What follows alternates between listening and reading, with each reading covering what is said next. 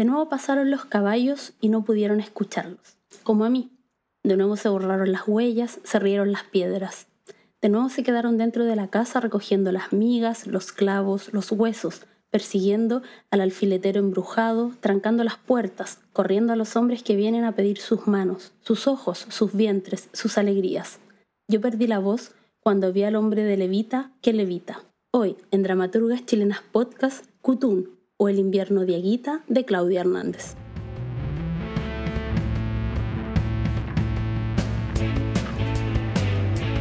Mujeres que leen, difunden y conversan sobre textos teatrales escritos por otras mujeres.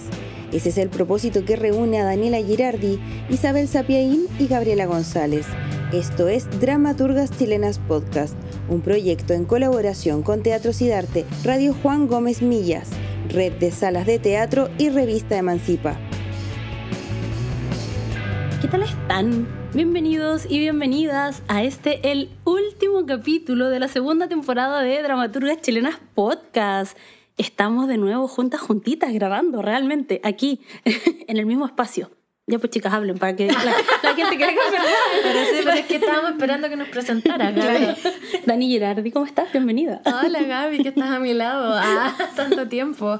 No, feliz, no puedo creer que hayamos llegado al último capítulo de esta temporada que además ha sido muy sorprendente, diría yo, como con todos estos textos de autoras de regiones, estoy encantada. Y hoy también nos vamos a sorprender con este otro texto que también tiene como em, una temática, un tratamiento bastante distinto a los que hemos estado leyendo. Isa Sapiaín, también estás a mi lado, ¿cómo estás? Bien, súper bien. Muy contenta de estar con ustedes en el mismo espacio, aquí compartiendo además el mismo aire. Eh, y también entraba en conciencia hace un rato de que este es nuestra, nuestro último episodio de esta temporada. Igual triste. Sí. Se fue rápido. Sí, yo tengo pena y quiero decir que además de sorprendernos, como decías tú, Gaby, con este texto, quizás también nos vamos a asustar un poquito. Oh, sí. Oh, sí. Porque le trae misterio. Le trae fantasmagoricidad. Sí, casa embrujada y todo. Y todas esas cosas que nos gustan pero nos asustan. bueno, Em, el día de hoy lo anunciábamos, eh, viajamos virtualmente a la región de Coquimbo para comentar Cutún o el invierno de Aguita de Claudia Hernández y como corresponde en cada capítulo, los invito a conocer y escuchar a la autora de este texto, con ustedes Claudia Hernández.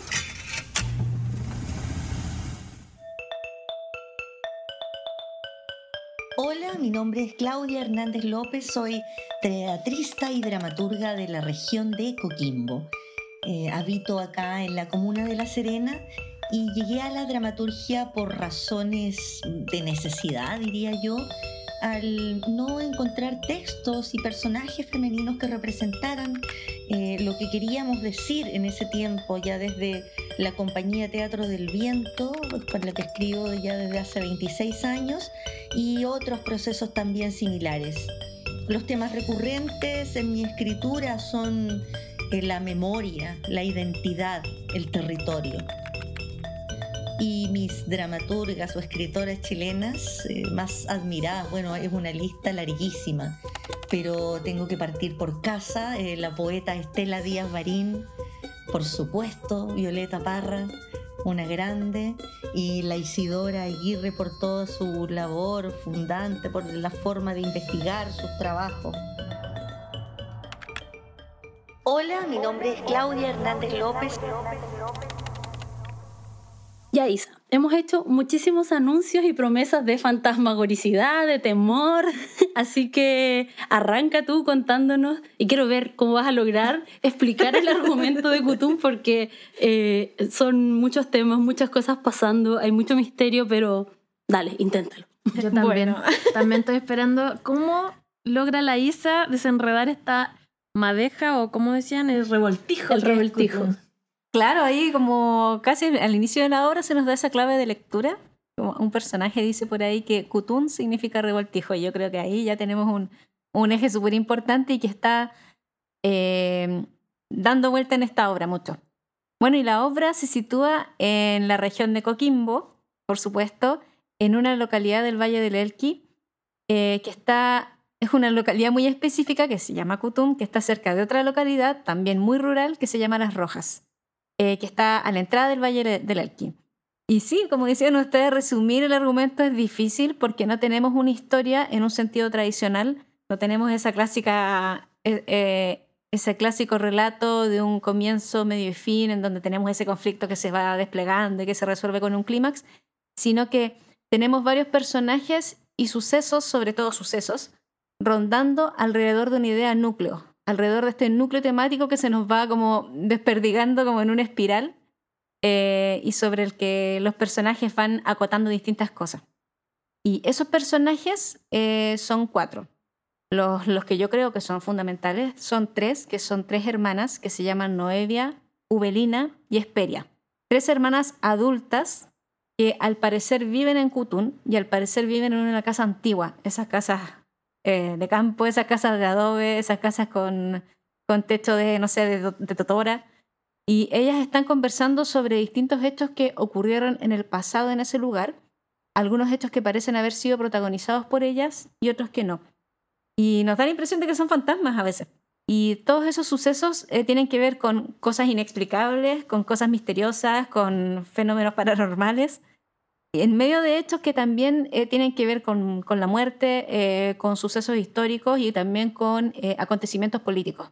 Y así se nos van superponiendo estos personajes y de repente se nos superpone el otro personaje que es Jin Jin, que es un periodista, atentos ahí con, con ese nombre, que está haciendo un despacho por un programa, parece que para un matinal, matinal en el que está ahí en Kutun contando eh, esas cosas que sucedieron en este pueblo.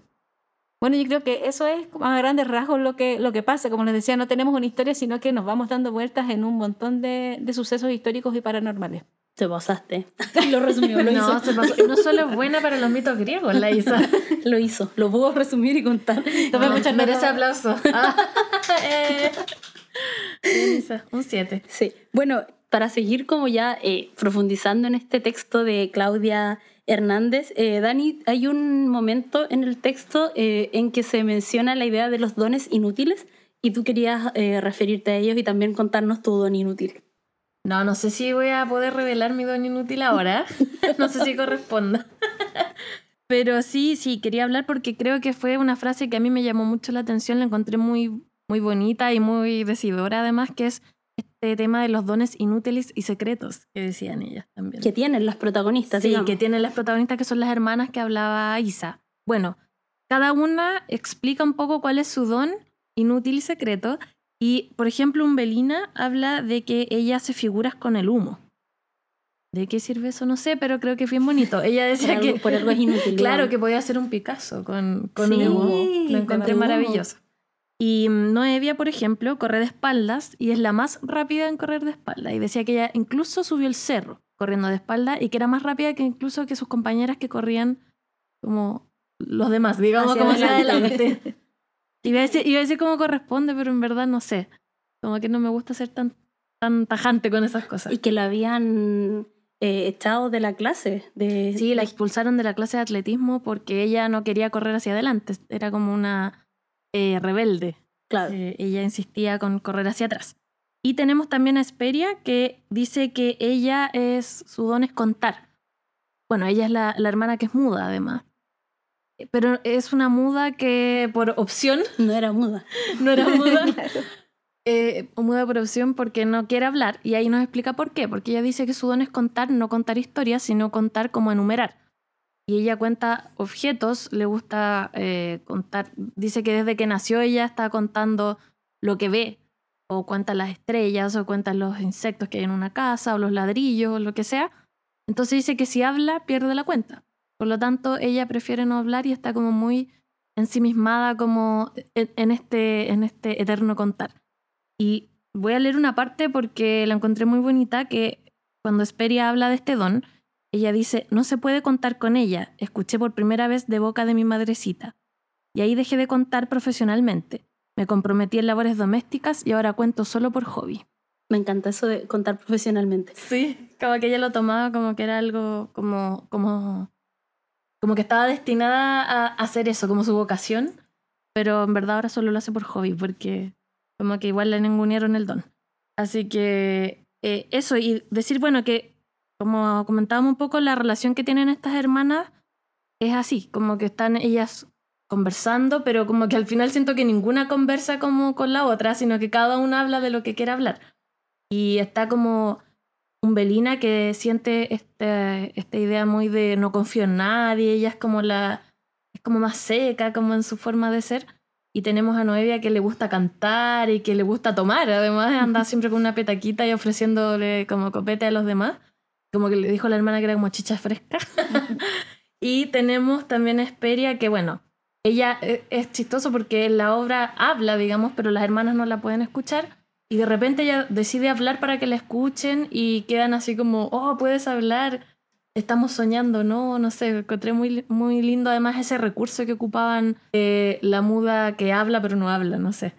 Y, y, bueno, y ella recordando constantemente a su madre, además que está ya muerta. Y es muy chistoso lo que hacen ahí porque cada vez que la nombran hay un coro de que cada hermana dice así como, que, que la amparen, que ¿cómo es? Ay, búscalo.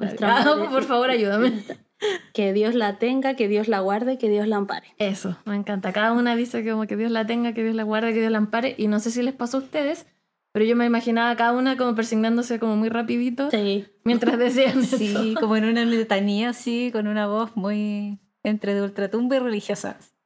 Sí, a mí, a mí lo que me gusta mucho de, lo que has dicho, Dani, es que también refleja un poco como algunas de las características de la obra de Claudia y que tiene que ver con eh, estas tradiciones más como eh, asociadas a la ruralidad. Por ejemplo, porque eh, estas mujeres hablan de estos dones inútiles porque su mamá les dijo que uno venía al mundo como a cumplir un propósito. Entonces, como que el don era como parte de tu propósito, ¿cachai? En la vida. Entonces, tiene que ver también como con esas, con esas historias que, que tienen que ver más con el mundo rural eh, y que también se, se, cruzan con esto como de, del habitar los espacios, de los recuerdos, de esto que nadie se escucha, de esto que no sabemos si sucedió o no sucedió, si están vivas o están muertas. Entonces, me parece que, que, que a propósito de esto de los dones inútiles, eh, es posible ver como ese cruce de elementos que hace la autora y que queda hermoso. Eh, eh, verdad, eh, francamente, como que es súper interesante el cruce, pero también cómo funciona, cómo vemos esto, no sé, de la petaca, esto de la contadora profesional, esto de este espacio, de, o lo que leíamos al comienzo, de estas personas que vienen a caballo, que hacen ruido, que no los escucha la gente, pero eh, Esperia sí los escucha. Entonces como que siento que grafica muy bien como estos ejes que cruzan esta obra. A mí ahí también, a propósito de lo de los dones inútiles, de, de las características de las hermanas, me gustó mucho que aquí eh, Claudia alcanza como unos ribetes poéticos muy lindos con esto de que la muda, por ejemplo, miente. Y hoy me dio mucha risa, como que esa contradicción con la que ella está jugando. Y que miente con la mirada. Y, sí, sí. que podía mentir con los ojos. Claro, no necesita hablar y miente, es como, no, es la contradicción absoluta. Y también la otra hermana que cuenta pensaba esa idea, pues de que no es que cuente historias, sino que eh, enumera objetos, enumera elementos, que es como también ahí hay un juego de desplazar el sentido de algo. Claro. Eh, eso.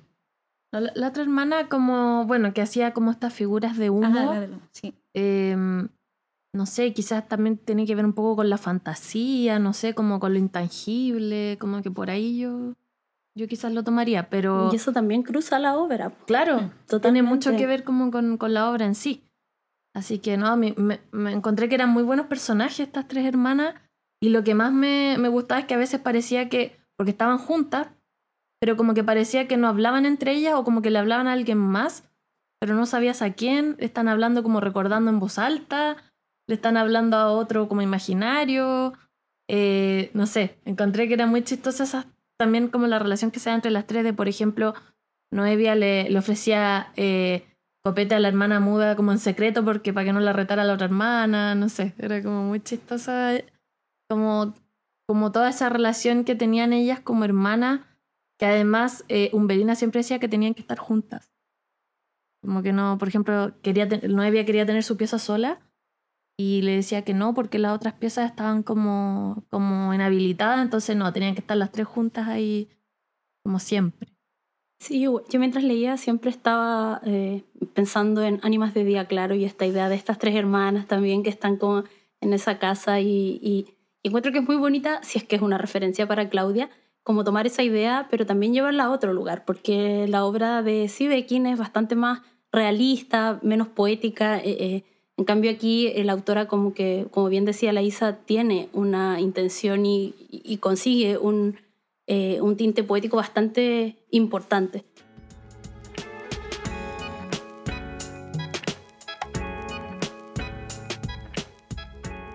En Cutún o el invierno de Aguita se reúnen varios tópicos que me andaban dando vueltas desde hace años.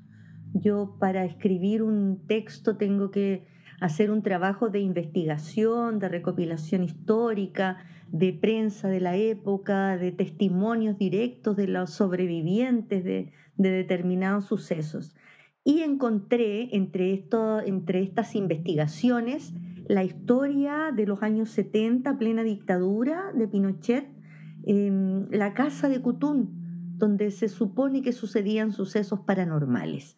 Y bueno, eh, como, surge la idea, era, era obvio que estos temas que me daban vuelta, como el caso Lechterman, el niño eh, al que le mataron a sus padres acá en Guayihuayca, eh, curiosamente también muchos sucesos vinculados al Valle de Elqui, también escritos sobre descarrilamiento del tren Elquino el año 71. En fin, eran muchos temas los que se cruzaban y eh, quedó condensado en estas tres mujeres, personajes que llevan el nombre de, mi, de mis abuelas y que cuentan un poco de su testimonio acerca de cómo fue esta intervención militar.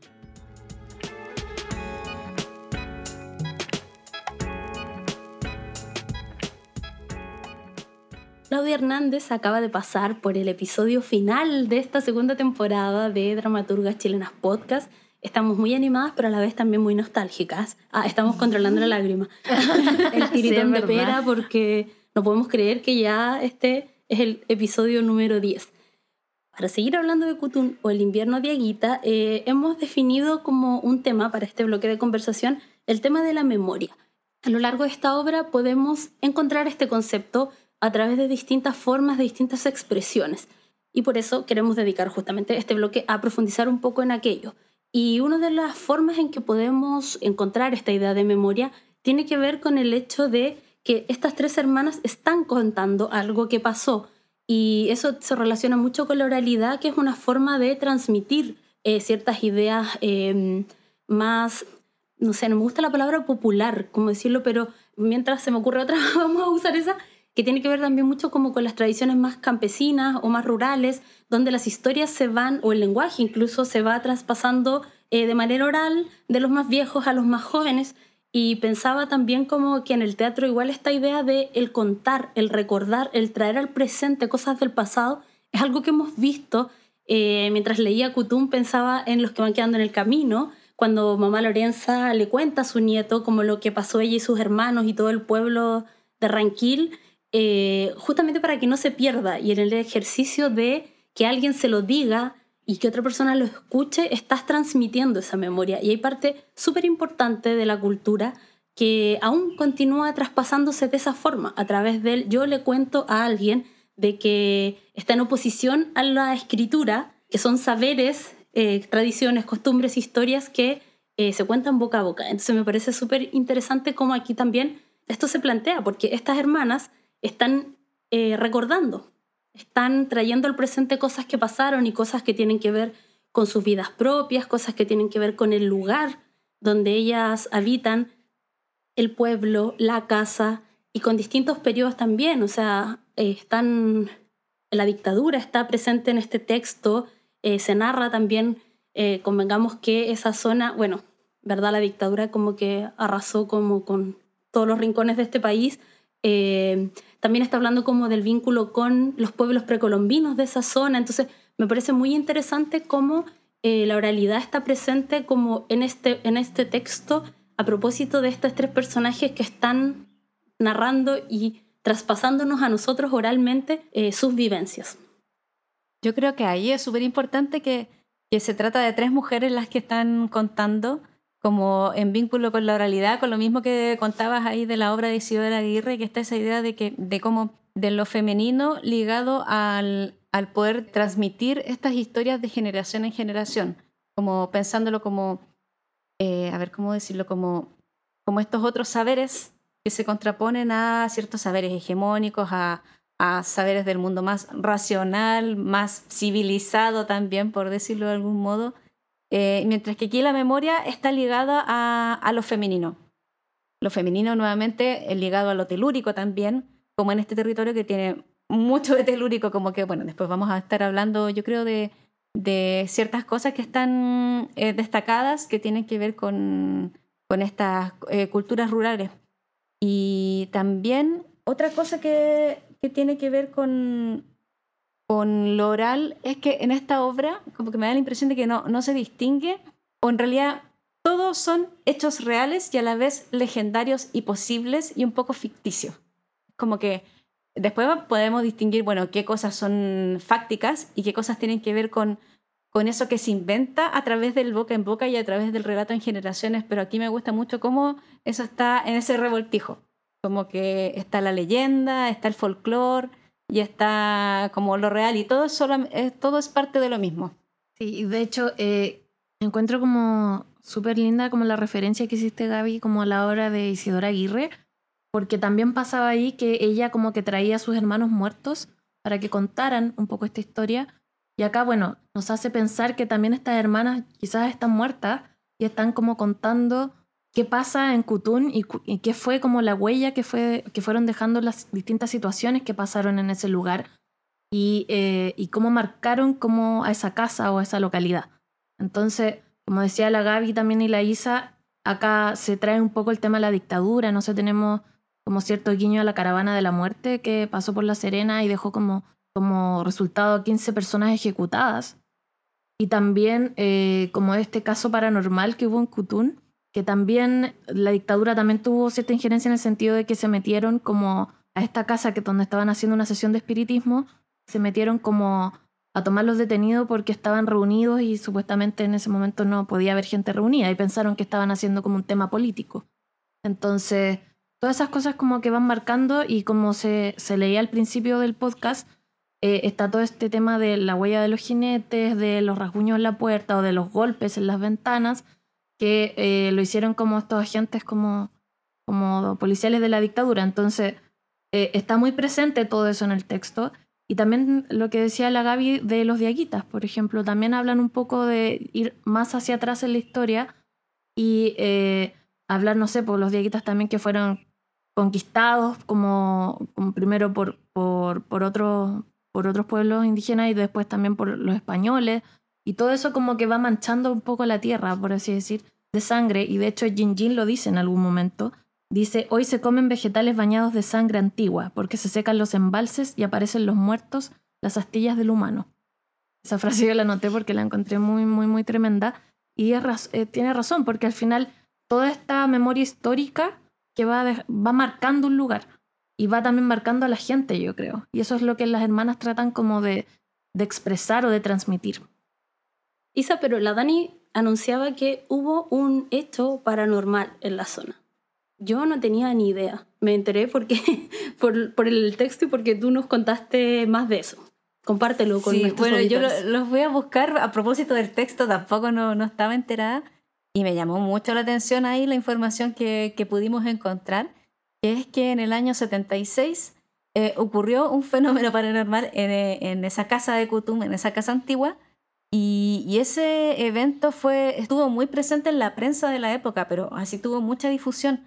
Bueno, y lo que ocurrió es que la casa estaba como embrujada y la gente que vivía ahí eh, vivió una situación como muy escalofriante en donde les pasaron eh, muchas cosas que los asustaron mucho como los sucesos principales son que les llovieron piedras, les llovieron huesos también. Me muero. Y, esa lluvia no fue solo por fuera, fue por dentro. limpiar después. Ah, pero que, yo, que llueva por dentro. Por eso, sí, por dentro. me sí, muy raro y, y una, una, serie de situaciones así, como que la, algunos objetos se movieron, eh, cayeron eh, muñecos, cayeron herraduras.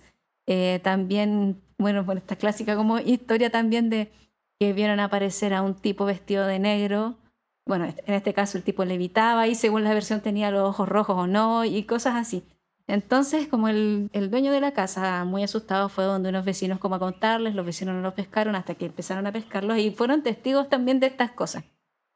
Y a propósito de eso, se hicieron varias sesiones de espiritismo para ver qué pasaba y fue mucha gente, parece, al, lugar en estas sesiones de espiritismo hasta que los allanaron, como contaba eh, la Dani, y se los llevaron a todos detenidos. Bueno, como, como dato, encontré en un diario que uno de los que fue a allanar fue Juan Emilio Cheire. Mira. Eh, sí. Y, a propósito también de la dictadura y a propósito también de, los sucesos que las hermanas van nombrando, otra cosa que, que ocurrió eh, cerca de ahí fue que hubo a, una pareja eh, que era, estaba como comprometida con la unidad popular y uno el, digamos, el, esposo era argentino y la esposa era una mexicana. Bueno, él se llamaba Bernardo Lechderman y su esposa era María Ábalos y eran simpatizantes de la Unidad Popular porque él además trabajaba para un gobernador que era de la izquierda cristiana. Bueno, los, detuvieron, eh, los ejecutaron y tenían un hijo que fueron digamos, a, lo fueron a dejar unas monjas para que ellas se hicieran cargo de él. Y, y, eso, no está todo este relato, pero está el, el apellido de este niño y este bebé eh, presente en los relatos y en la letanía de las hermanas también. Dicen que se escucha un niño que llora, claro. que es él. Sí. Como un niño sin padres, algo así, le dicen.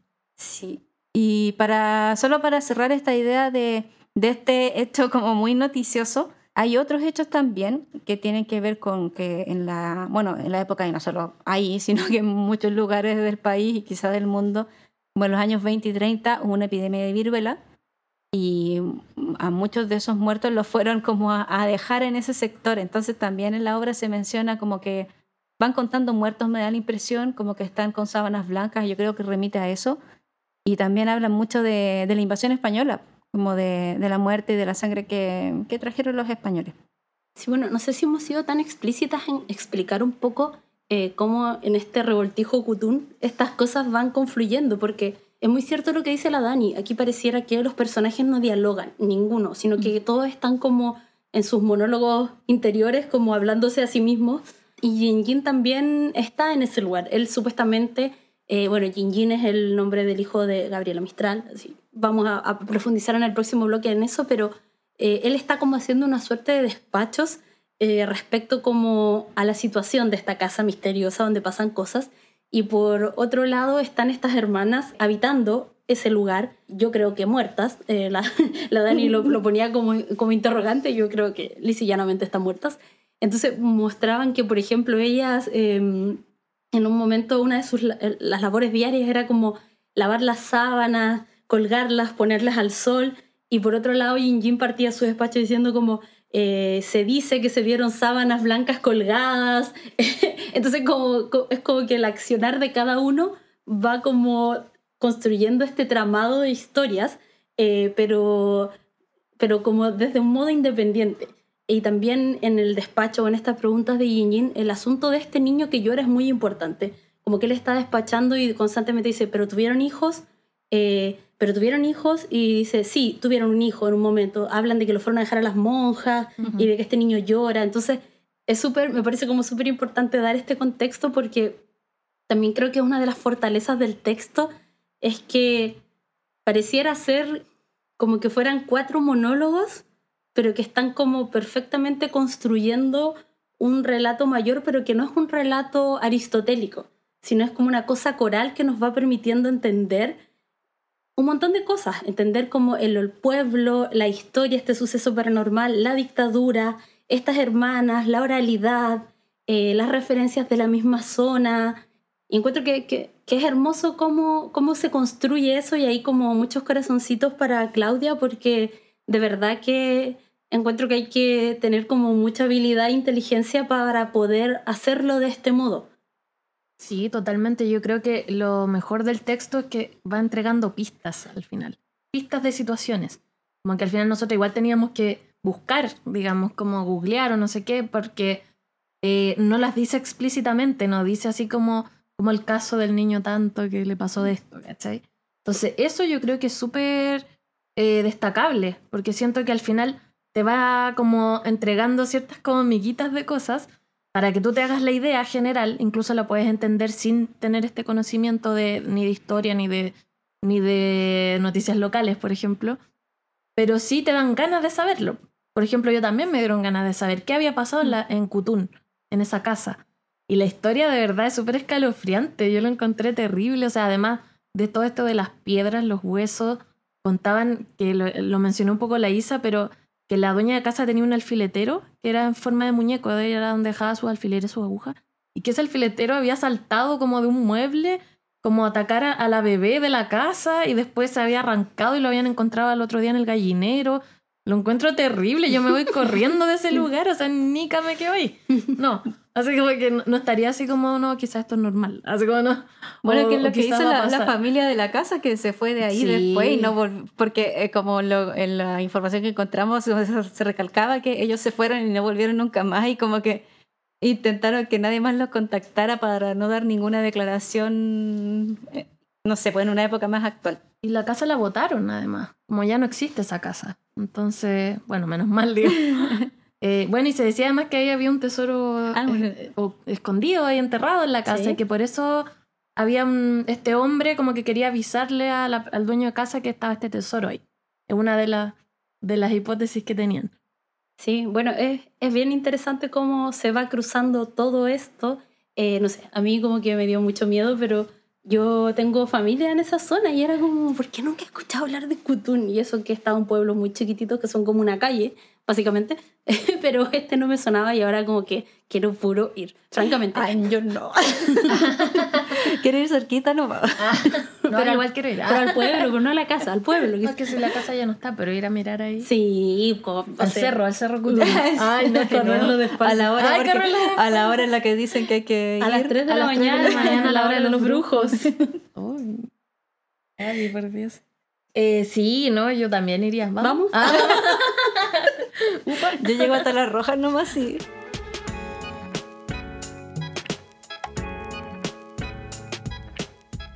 Jutún o el invierno de Aguita, Umbelina. Y las piedras sonaban tanto como ahora.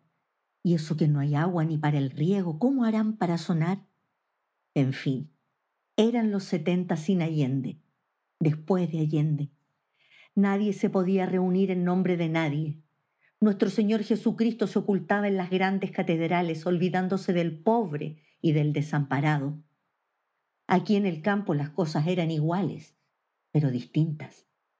Aquí se nos aparecía el hombre de negro flotando en la huella, sin uniforme pero con sombrero, y se escuchaban ruidos, que tiraban piedras al techo, que llovían huesos, que el alfiletero salía corriendo para las piezas de atrás, y había un entierro. Pero los huesos andaban por todas partes en este país, sobre todo aquí, por los diaguitas sepultados y las piedras volaban. ¿Y para qué vamos a hablar de los entierros, los muertos, las flores y funerales? Y usted me preguntaba por el luto. Es una costumbre nomás. Bueno, la cosa es que ese día nos convencieron de hacer una sesión de espiritismo para saber cuál era el difunto que nos movía las cosas. Una limpia, como dice la Noevia. Yo sé que ella lo hacía para ver gente, para distraerse un poco y servir unas copitas de licor como ahora siempre fue chicha fresca.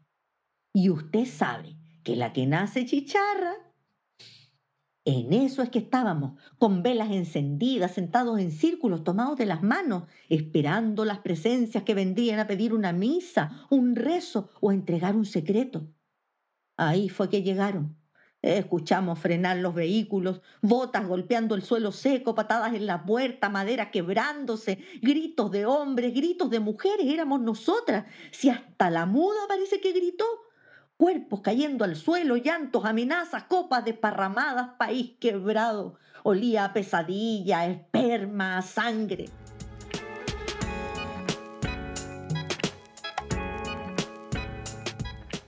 Estás escuchando Dramaturgas Chilenas Podcast eh, en este nuestro último capítulo de la temporada que, como decía la Gaby, nos tiene un poco emocionadas. Eh, creo que se ha pasado muy rápido y además creo que también lo estamos haciendo con broche de oro porque por lo menos a mí me gustó mucho la obra Kutún o El invierno de Aguita. Y ahora, bueno, queremos conversar otro de los temas que algo habíamos adelantado anteriormente que tiene que ver con el territorio, y donde se emplaza, digamos, esta obra que, como decía la Isa, es en La Serena, o cerca de La Serena, en la región de Coquimbo. Y em, tenemos como, bueno, empezando ya algo dijimos sobre Cutún, que Cutún significa revoltijo, pero además también eh, está ligado a toda este, esta localidad que es muy pequeña. Yo debo decir que yo googleé Cutún para saber más o menos, no sé cuántos habitantes eran, superficie, algo como alguna idea, y no está la información en internet. no. está. Todo está Entonces, fantasmagórico. Sí, sí, es que debe ser muy pequeña localidad, no, no alcanza a ser una comuna, o sea, entonces por eso me imagino que no hay información detallada. Y de hecho, cuando tú pones Kutun en, en Google, te sale solo el caso Kutun, como que fueron muy famosos por eso, y bueno, de repente ligado también a noticias con, con Cheire, por lo que estábamos comentando anteriormente de la caravana de la muerte. Bueno, así que creo que eso lo hace aún más místico este lugar, como de no saber nada de, de, de él, digamos, de cuántas personas viven ahí, qué tan grande es, como que me imagino que será un par de calles, no sé, pero como que todo queda muy así como en el misticismo de quizás está un pueblo fantasma, ah, no sabemos. Así Lo que si, descubriremos en el paseo. sí. así que si hay alguien que conozca a una persona que viva en Cutún o que haya vivido ahí o que haya ido a visitar, coméntenos en las redes sociales porque de verdad nos interesa saber cómo es Cutún, queremos conocerlo. Y tampoco sabría cómo llegar ahí, tendríamos que buscar. Eh, Toda una aventura, toda una aventura. Sí, todo es una aventura. Y bueno, y también tenemos como, como decía la Gaby, todo el tema de, de estas tradiciones que están muy como eh, puestas en la obra de, de, distintas formas, pero creo que eh, nos, da una idea de cierta, por lo menos a mí, me dio una idea de cierta ruralidad, como estas tradiciones más campesinas, de por ejemplo la, las 3 de la mañana a la hora de los brujos, o el tema mismo del espiritismo, o no sé, me imaginaba por ejemplo cosas que quizás no se dice acá en la obra, pero el tema como de, del diablo, de cuando pasa el diablo que ladran los perros, como que todas esas ideas se me, se me venían a la cabeza y siento que, que, eso también te da como una ambientación muy buena de, de, de, de sentir que estás ahí en esa casa, en ese, en ese caserío, en ese lugar, como muy misterioso, muy, no sé, como, como que me da esa idea de como onírica también, como de un sueño medio slash pesadilla. No sé si a ustedes les pasó eso, pero, pero también a mí me, me como que me gusta mucho esa idea de, de decir, estamos a, acá en Cutún, pasó esto, pero no vamos a contar específicamente qué pasó. Siento que es igual que Cutún, al final es como, existe Cutún, pero no tenemos información de él. Sí, bueno, y también eh, el, tema de cómo esas culturas eh, tiene que ver también con una cosmovisión de, ciertos lugares, de ciertas tradiciones. También pensaba como en esta idea del tiempo, no lineal, eh, que también tiene mucho que ver con la realidad. Cuando algo se transmite, eh, no vamos así como cronológicamente. y en esta obra también vamos saltando, no sabemos, no sabemos cuál es el tiempo de, de Cotún, la obra. Eh, no sabemos cuál es el presente, tendemos a pensar que están narrando el pasado, porque así se expresa más o menos, eh, pero, pero claro, como que el relato no tiene que ver con, con esta, eh, no sé, como, como ponerlo como en oposición con la palabra, que cuando uno escribe las cosas que pasaron suele decir qué pasó primero, qué pasó después, cómo fue el desenlace, las consecuencias, y algo así. En cambio aquí está como también esta idea de, del tiempo no lineal, que permea el relato de Claudia. Sí, yo concuerdo con eso. Eh, también pensaba que acá justamente el tiempo no sigue la idea tradicional cronológica ni la idea del progreso, sino que es circular, como ocurre con, con las conmovisiones de varios pueblos prehispánicos y, y andinos. Y porque aquí eh, como que no es que ni siquiera los hechos están diferenciados en que esto es pasado, esto es presente y esto es futuro, porque ni siquiera sabemos en qué momento nos estamos situando. Entonces, en realidad en la obra, eh, lo que sucede, creo, es que pasado, presente y futuro está todo ocurriendo en el mismo lugar, o sea, en el mismo momento.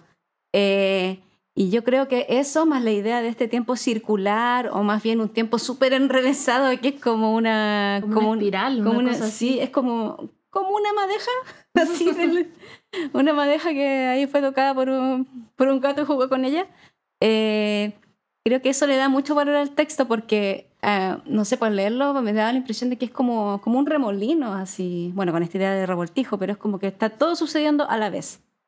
Sí, y como que no hay esa em, coincidencia temporal. Es como que estamos presenciando nosotros como lectores o espectadores en este caso.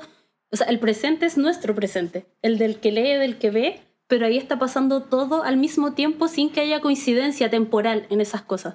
Entonces, como bien interesante eso porque, eh, no sé, podemos pensar que Yin Yin está en el presente, en nuestro presente, porque está reporteando, pero quizás no. Las hermanas estamos pensando que todas están hablando del mismo, en el mismo momento, pero podría ser perfectamente, que, o sea, es perfectamente posible que no sea así. Entonces e, es súper interesante como esta idea también del tiempo, cómo se plasma en el texto. Al final siento yo que hay como múltiples lecturas, como múltiples dimensiones también. Esa es la idea que a mí me da, como todo ocurriendo en el mismo lugar, espacio, pero en distinto tiempo. Como en Dark. Sí, sí, pensaba en como temas así porque, eh, bueno, igual es un tema que se trata mucho la ficción, eh, como de que esté ocurriendo todo eh, al mismo tiempo, pero son distintas dimensiones. Entonces, y no solo eso, sino que también eh, siento que acá la dramaturga le da mucha importancia a, cómo las situaciones violentas o de mucho terror marcan un, espacio común. Como que van dejando huella en esta casa y van dejando huella en quienes las habitan y, al final em, como que nada vuelve a ser lo mismo, por así decir, como que se transforma un poco y se va permeando como con esta tragedia o calamidades, como decían también en la obra. Eso me parece súper bonito porque creo que no somos conscientes eh, con tanta claridad de cómo efectivamente los territorios permean nuestras vidas. Eh, no sé, y pienso como en este momento que estamos viviendo, que es un momento político súper importante, tanto por la convención, por bueno, las elecciones, por la pandemia, y claro, como lo que estas hermanas muestran es justamente aquello, como que vivimos en un contexto, en un territorio que, veámoslo o no, está siempre como dejando huellas en nuestras vidas, en nuestros cuerpos. Así que... en nuestra forma de ser también. Totalmente, y eso me pareció súper lindo de, evidenciar en este texto. En relación con el territorio, y para ir eh, entrando más de lleno en ese asunto, creo que aquí en la obra es súper relevante eh, el espacio geográfico, el espacio cultural y este espacio humano en donde suceden los hechos. Eh, porque creo que en la obra lo que hay es un punto de vista sobre el lugar, como muy desde dentro, y, ese punto de vista muy interno eh, se contrapone con otra imagen que tenemos de esta región y sobre todo del Valle del Elqui, que es este lugar en el, que estamos, eh, que tiene que ver con esa imagen turística, esa idea de postal de lo que ocurre en el Valle del Elqui y la región de Coquimbo en general, pero sobre todo con el Valle, que tiene que ver por un lado, así como así recopilando como esa imagen eh, de postal que digo, que tiene que ver con los ovnis, con la espiritualidad, con esa, con esa idea un poco como hippie, que no me parece mal, pero también está ahí en algunas, no sé, en algunas imágenes también llevada como al extremo la misma idea a veces de Gabriela Mistral, como, como ha sido construida, lo digo. Eh, junto con, con eso, también, no sé, de ahí podemos saltar incluso hasta esta idea de los argentinos en el verano en la playa, como el típico despacho periodístico, ya que tenemos la, ahí también a Jin Jin, el periodista. Y tenemos esa parte, y por otro lado, esta otra parte situada desde, desde este lugar tan interno, como digo, como este interior del valle, que, no es folclórica para nada, no es exotizante, pero a la vez recorre como todos estos imaginarios eh, de los que hemos estado hablando que tiene que ver con lo rural, con las casas de adobe, con estos lugares antiguos, con los cerros, con la tierra, con las cabras, con los copados, con las historias folclóricas, con la sequía también, con los pueblos originarios, con el pueblo de Aguita. Eh, y eso, con esa zona además, a propósito de la sequía también que las hermanas dicen en una parte, que también lo, lo, lo muy lindo que lo, lo comentamos antes, eh, en una parte dicen que ellas solo las mueve la humedad, como los caracoles, y como hay sequía, no han salido de ese lugar. Y no han ido, por ejemplo, a la Serena que queda cerca. Y yo, eh, como cuando te escuchaba ahora, me acordaba lo que conversamos en un capítulo anterior de Cenizas, que fue el primero que grabamos y que uh, parece tanto tiempo atrás, pero a la vez no. pero que ahí comentábamos un poco esta dualidad del territorio también, de Valparaíso como, como lugar patrimonial y cultural, eh, versus como lo que proponía la dramaturga en la obra, que tiene que ver un poco también con como este eh, desgaste o como rumbe que hay en, en, en Valparaíso, como la suciedad, las casas antiguas, la humedad, qué sé yo. Y acá creo que pasa lo mismo, como decías tú, Isa, nosotros tenemos de repente un poco una mirada muy turística de, oh, que bacán La Serena, no sé, Coquimbo. Pero en verdad acá nos están hablando de un territorio súper aislado, eh, súper eh, rural, afectado por la sequía, también con estos temas medios como espirituales, que también fueron transgredidos por la dictadura. Entonces, encuentro muy eh, notable que la dramaturga haya querido visibilizar esa parte del territorio. Sí, yo creo que además se nota, y es como lo que hemos repetido quizás en varios episodios, que era la gran pregunta de esta temporada, como cuánto iba a influir o cuán determinante iba a ser el territorio en estos escritos y resulta que, claro, hay algunos en que lo es, como en este caso. Y yo como que quisiera reforzar lo que han dicho, solo agregando que me parece hermoso que aquí se presenta en esta obra una idea de espiritualidad que está, o de, sí, de espiritualidad, que está como más ligada a las tradiciones, eh, a las zonas más interiores, eh, a los pueblos originarios y que no tiene que ver con esta idea de espiritualidad como comercial, hippie, que es como europeos yéndose a, desconectarse sin internet, ¿cachai? acampando a la orilla del río, viendo la luz, el amanecer y todas esas cosas. Claro, esta cosa tan cuica como y tan comercial.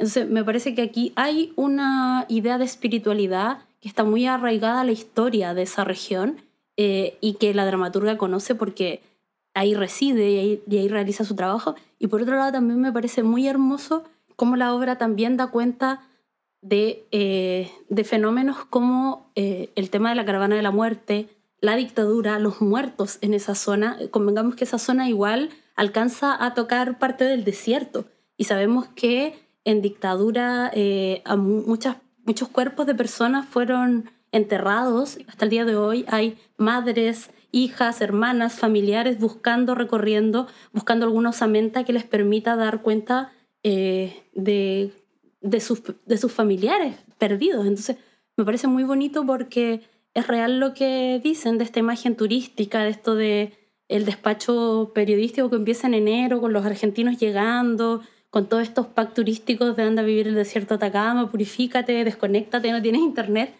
Eh, sin embargo, aquí hay como una apuesta por revalorizar ese territorio y esa espiritualidad, pero desde lo local y me parece súper importante y creo que tiene mucho que ver con que la dramaturga reside en ese territorio.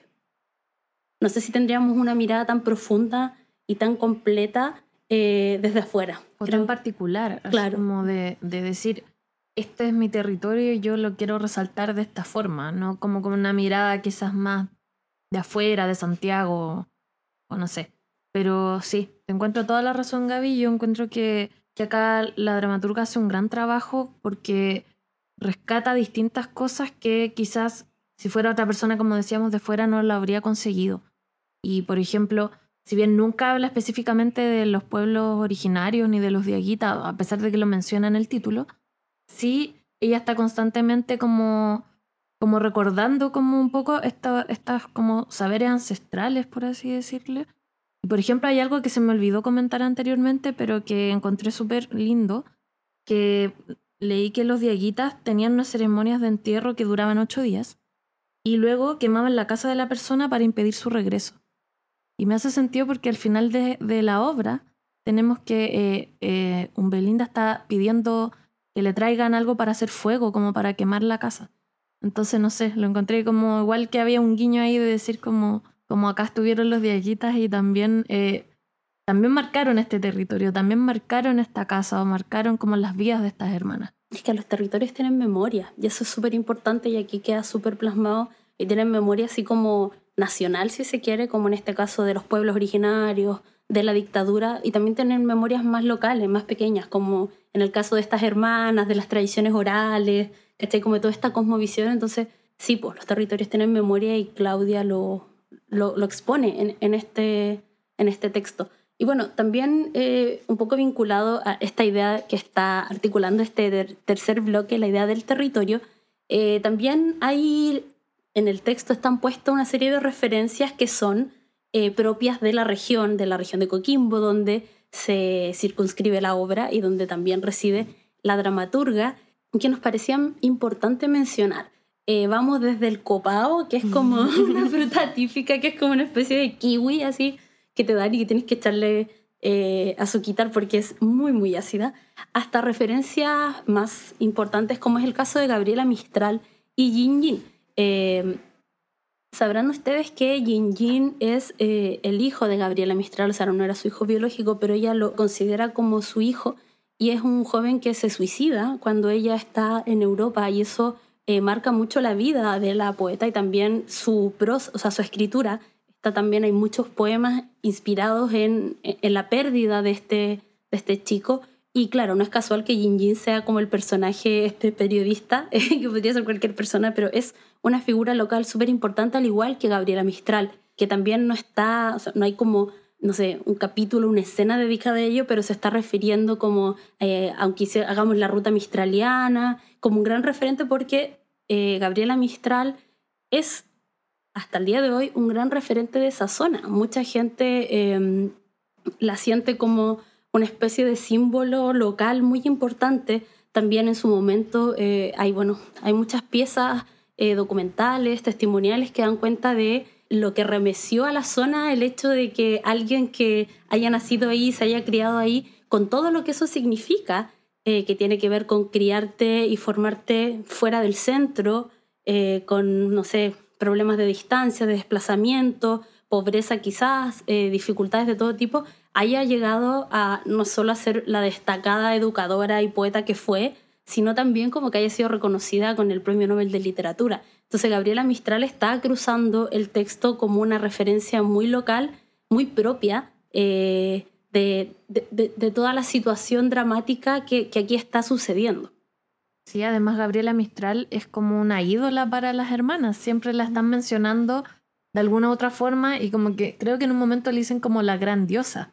Sí. Así como, o sea, separado como gran diosa, pero también grandiosa de porque es maravillosa. Claro. Entonces me gusta mucho eso porque siento que es como su ídola máxima, así como su Lady Gaga, pero Gabriela Mistral y lo encuentro demasiado, demasiado bacán. Así que, oye, y tengo un dato así como freak. Ah, un dato freak de Gabriela Mistral que yo no tenía idea. A ver. Es que supe que ella era muy fan del espiritismo. Le gustaba mucho, sí. Ella decía que había participado en muchas sesiones de espiritismo, así que también lo encuentro como que tiene que ver también con esta obra. Impactada que Sí. Ay, qué entrete.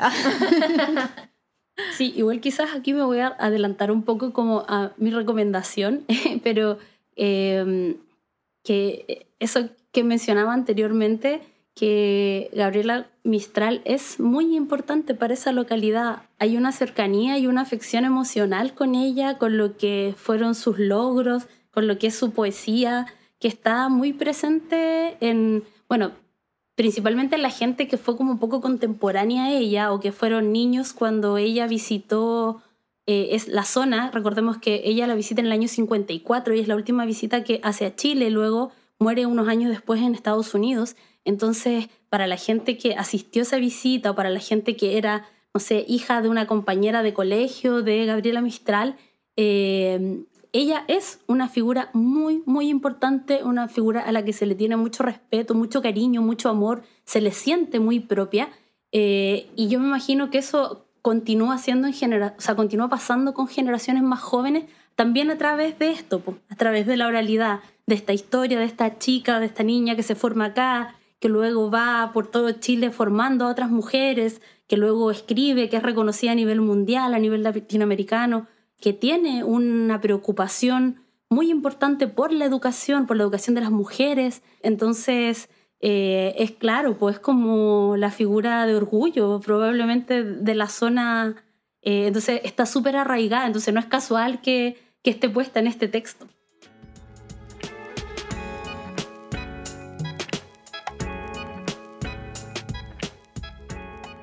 actualmente en la dramaturgia estoy llevando a palabra acción un texto poético también de mi autoría que se llama Ardida y que está próximo a, publicarse eh, para un proyecto que se estrena en el verano.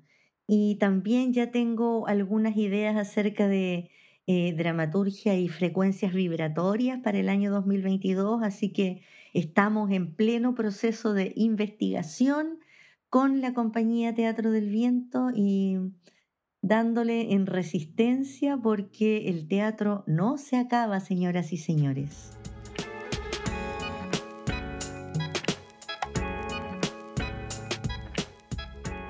Llegó el momento. ¿Cómo están para las últimas recomendaciones de esta temporada? Con pena, con pena, con emoción, con, no sé. Eh, ay, no sé, me siento con un revoltijo igual que Cutún. revoltijo de emociones. Ya, Dani, revoltijada. Dale con tu recomendación. A ver si puedo, ¿no? Eh, bueno, para, para este capítulo en especial, quiero recomendar un cuento que es de una de mis autoras favoritas de la vida. Es como mi Lady Gaga slash Gabriela Mistral, todo. Que es Mariana Enríquez y se llama La Hostería y es parte del libro Las cosas que perdimos en el fuego de Anagrama. Y eh, bueno, voy a tratar de resumir un poco de qué se trata para que se entienda un poco por dónde va la recomendación. Básicamente es la historia de dos amigas eh, adolescentes, una es Florencia y la otra es Rocío, que se juntan como en las vacaciones en un lugar llamado Sanagasta, donde hay una hostería, que es como el lugar así como top de, de, este pueblo, porque es un pueblo pequeño. Y eh, la niña Rocío quiere hacer una venganza contra la dueña de la hostería que había despedido a su papá. Entonces su gran idea es meter chorizos dentro de los colchones, como rajarlos y meterlos dentro, después hacer la cama, dejarlo así como que no se viera para que después empezara a salir mal olor y la gente se fuera muy enojada de la hostería. Bueno, se meten en la noche como a la mala en esta hostería y empiezan a hacerlo. Ah, bueno, y como dato, perdón, se me olvidó decir que esta hostería había sido una escuela de policía de la dictadura. Entonces también es un lugar que está cargado como con, esta historia. Entonces, eh, ahí ellas, cuando están haciendo todo esto, viven una situación un, un, tanto paranormal dentro de eso y como que se vuelve a repetir un poco la historia. Así que como que me hizo sentido eh, por lo que estábamos comentando del tema de como de la circularidad, de las cosas que se repiten o cómo marcan como a los lugares. Así que se los recomiendo. Bueno, les recomiendo todo el libro en general, pero este cuento creo que eh, se hermana un poco con Kutun. Muchas gracias, Dani. Anotada la recomendación. Isa, querida, cuéntanos. Eh, bueno, la Dani me dejó con muchas ganas de leer el, cuento. Bueno, mi recomendación tiene que ver, a propósito de lo que decías también, de que ya este es el último capítulo, como que lo que me toca, también me toca, ay, no sé, el territorio en el que está la obra, por una cosa familiar, y dado que, no sé, pensaba, digo, uy, como que traería a mi abuela a que nos cuente historias, como que recomendaría a mi abuela, recomendaría a mi abuelo, ya no puedo recomendarlo, oh. pero uh, entonces lo que sí puedo recomendar, pero lo que sí puedo recomendar es el libro de Oreste Plat, Geografía del mito y la leyenda chilenos, que es un libro que recopila un sinnúmero de leyendas y mitos de distintas zonas del país. Es un libro ya que tiene varios años y es sumamente entretenido eh, porque nos da, nos pasea como por todas esas historias que hemos escuchado, sobre todo en la infancia, eh, y, y, muchas otras historias que, de las que no sabemos, y que van dando cuenta, no sé, pues de todos estos eh, lugares. Es súper bueno. Es un libro que yo creo que puede leer, no sé, gente de, de muchas edades y se puede conseguir en memoria chilena, pero también es un libro como conseguible, así en bibliotecas, en las librerías. Hermoso, me encantó eso, recomendaría a mi abuela. Sí, yo quiero conversar con ella. Invitemos a la abuelita a tomar once. Deberíamos haber invitado a este capítulo. Claro, capítulo de los mitos. Bueno, mi recomendación tiene que ver con eh, lo que comentábamos casi al final del capítulo, que es como Gabriela Mistral como gran referencia en la zona de la región de Coquimbo. Y por eso mismo quiero recomendarles el documental Vendré olvidada o amada, tal como Dios me hizo, del año 2014, que es una creación del eh, Museo Gabriela Mistral, que justamente documenta lo que fue la última venida de Gabriela Mistral a Chile eh, y cómo esa visita impacta a toda la zona, cómo se transforma en un hecho de muchísima relevancia. Lo bonito del documental es que em, tiene muchos testimonios de personas que primero tenían algún vínculo con Gabriela Mistral a través no cercano, lejano, como por ejemplo ser, hijo, ser hijas de mujeres que compartieron el liceo con ella y también de quienes participaron en todos los actos de homenaje que se hicieron aquel año 54 cuando ella viene y como que la zona se alborota y se pone al servicio de eh, recibirla, de, que ella visite las escuelas, los lugares públicos. Igual ella venía enferma, ya tenía como, entonces venía con dificultades para eh, desplazarse, no tenía tanta energía, pero aún así hubo una serie de actividades públicas de las que participaron muchas personas que hoy son ya adultos mayores y que cuentan, que cuentan, por ejemplo, que ellas participaron en el baile en el colegio tanto para Gabriela Mistral o otra chica que, eh, que había escrito un poema a propósito de un concurso, era una niña en el 54, y que el poema como que era tan bonito que le ofrecieron leerlo durante la visita de Gabriela Mistral y como ella lo lee y luego Gabriela Mistral se junta con ella aparte en privado y le, la insta a leer, le regala un libro, le dice que sigue escribiendo. Entonces es súper, súper emotivo eh, y también nos permite ver cómo Gabriela es ese referente cercano, amoroso, de orgullo para la gente de la cuarta región o la región de Coquimbo. El documental Vendré olvidada o amada, tal como Dios me hizo, está disponible en YouTube y también en el sitio web del Museo Gabriela Mistral. Así que full recomendado. Qué bonito. Sí, es muy bonito. Tuve ocasión de verlo para eh, un asunto de la pega y, y me pareció muy lindo como como ese trabajo testimonial de, de, gente que hoy ya es adulta y recuerda como lo importante que fue esa visita y que a la postre quedó como la última visita a Chile de, de ella. Anotadas todas las recomendaciones entonces. Bueno, oh, llegó el momento que no quería. Vamos a llorar. Alarguemos. Ah. Vamos a llorar. Eh, nada, pues nos toca cerrar este capítulo y esta temporada no sé, si quieren decir algo, parto yo. Eh. ¿Quieren llorar? ¿Van a llorar? Me están no. de pena. No, sé. no, no, Si lloramos va a ser de alegría. Estupendo. Bueno, les cedo la palabra para que cierren, se despidan con alguna impresión. Bueno, yo quiero eh, decir que para mí ha sido todo un viaje esta temporada. Em, bueno, recuerdo también la temporada pasada que fue full pandemia, estábamos en cuarentenadas. En cambio, en esta tuvimos la oportunidad hasta de grabar juntas, tal como lo estamos haciendo hoy. Entonces eso ya también te da una experiencia diferente. Pero también en cuanto a los textos, para mí es un orgullo poder conocer a todas estas dramaturgas que están eh, trabajando en distintas regiones del país. A mí me conmueve especialmente porque yo también soy de regiones. Yo nací en Rancagua y viví casi toda mi vida eh, niñez, adolescencia ya. Entonces encuentro súper lindo cuando alguien quiere mucho su territorio y se queda ahí como para, para, para aportar en algo. Y, y además porque no es fácil. No es fácil siempre porque no hay tantas oportunidades o porque, no sé, no tienes tantas herramientas como para, para desarrollarte, sobre todo en este caso si trabajas en la cultura.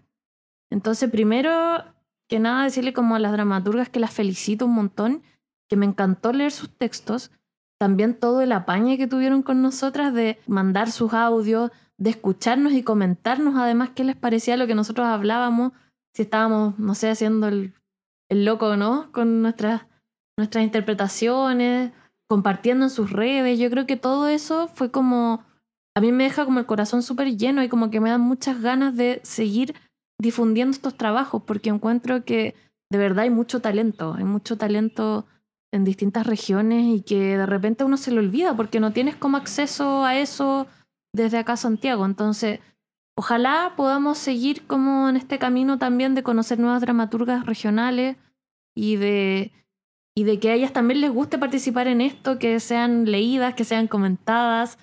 Em, no sé, creo que para mí esto fue una experiencia muy, muy valorable. Yo también les agradezco a ustedes porque, de nuevo, compartir este espacio contigo, Gaby, con la Isa, para mí también es un privilegio. Entonces, Eso, muchas gracias. Y también muchas gracias a todos los que nos han escuchado, nos han comentado, o incluso, eh, aunque están silenciosos en redes sociales, sabemos que están ahí escuchando al otro lado y que ojalá les haga un poco de sentido lo que, lo que nosotros hablamos y que les motive un poco a conocer el talento de las mujeres que hay en Chile.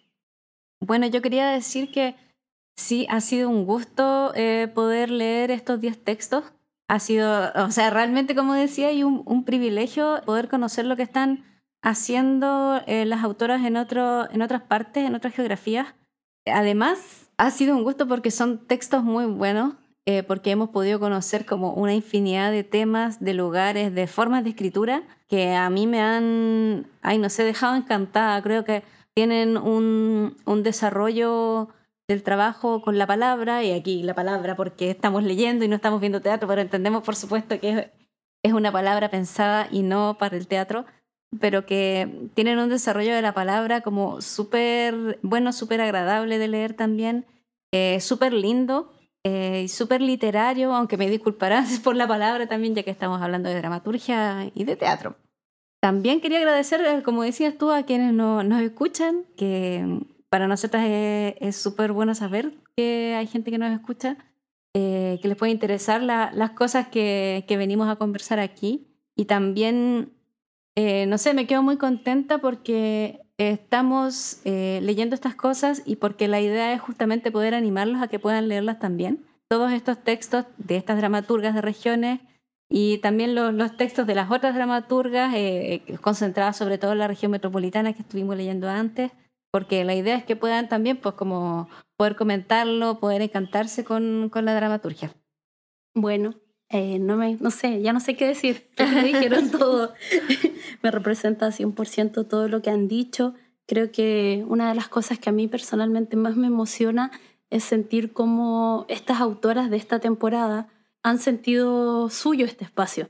Eh, nosotros nos llamamos dramaturgas chilenas, pero ninguna de nosotras dramaturga, pero ellas se han sentido parte de este espacio, eh, nos han comentado directamente, han compartido, han sido tan gentiles y eso también habla de que valoran este espacio. Y a nosotras principalmente nos mueve eso, estar abriendo nuevos espacios para conversar de dramaturgia de mujeres chilenas. Vamos a estar abriendo, yo creo que prontamente, porque somos demasiado entusiastas, quizás otros espacios. Entonces eso me ha parecido muy bonito, que ellas se, nos han contactado, nos han comentado, nos han hecho saber sus pareceres, se han reído de nuestras referencias, la hemos compartido, nos han dado otras ha habido como un diálogo súper, súper emotivo que a mí me deja muy feliz y me deja con ganas de seguir mirando no solo Santiago. Así que ese es el desafío, eh, agradecerles también a ustedes, a quienes nos escuchan. Esto no tiene sentido si solo somos nosotras las que conversamos cada semana. Eh, así que gracias, ojalá que nos puedan como ayudar a vencer el maldito algoritmo, recomendándonos, guardando nuestros contenidos, cosa de que este trabajo llegue a la mayor cantidad de personas posibles. A veces no tenemos cercanía con el teatro, todas las personas, pero quizás sí con la dramaturgia en una súper buena puerta de entrada y al menos eso es lo que aspiramos en este programa. No puedo cerrar sin agradecer, bueno, a ustedes chicas, Isa, Dani, pero también a todos quienes han sido parte de, de este proyecto, a Lía Arenas, que es nuestra productora, a Jesús Martínez, que es nuestro sonidista, montajista, eh, a Pablo Ramírez también, que nos está apoyando en esta última grabación y que también nos ha apoyado en otras, también sonidista. A Inger Ambler, quien es quien presta su hermosa voz para el inicio y el cierre de cada uno de los episodios. A Sean Moscoso, que hizo la música que usamos para las presentaciones de las dramaturgas, eh, a Macarena Montes, que era parte, era locutora de este equipo, pero siempre está como colaborándonos, sugiriéndonos, ayudándonos. Así que, bueno, y a todos nuestros entornos que también nos bancan cuando tenemos que grabar en nuestras casas, se tienen que quedar callados, encerrados. Nuestros gatos que... los gatos que se quedan afuera. Claro, los gatos que se quedan afuera para que no haya ruido. Así que muchas gracias a todos, ha sido una experiencia maravillosa, inolvidable. Queremos repetirla y eh, no queremos cerrar tan tristemente porque se viene enero prontamente y ya estamos pensando en nuestra temporada especial, así que nos volveremos a encontrar. Échenos de menos un poquito porque ya vamos a estar de vuelta. Les vamos a estar comunicando por redes sociales de qué vamos a hablar este enero, pero la invitación es siempre a seguir comunicándonos, así que muchas, muchas gracias. Ha sido un honor esta temporada y cerramos este capítulo, el último de Santiago no es Chile, esta mirada nacional que hicimos en Dramaturgas Chilenas Podcast. Nos encontramos pronto. Chau, chau.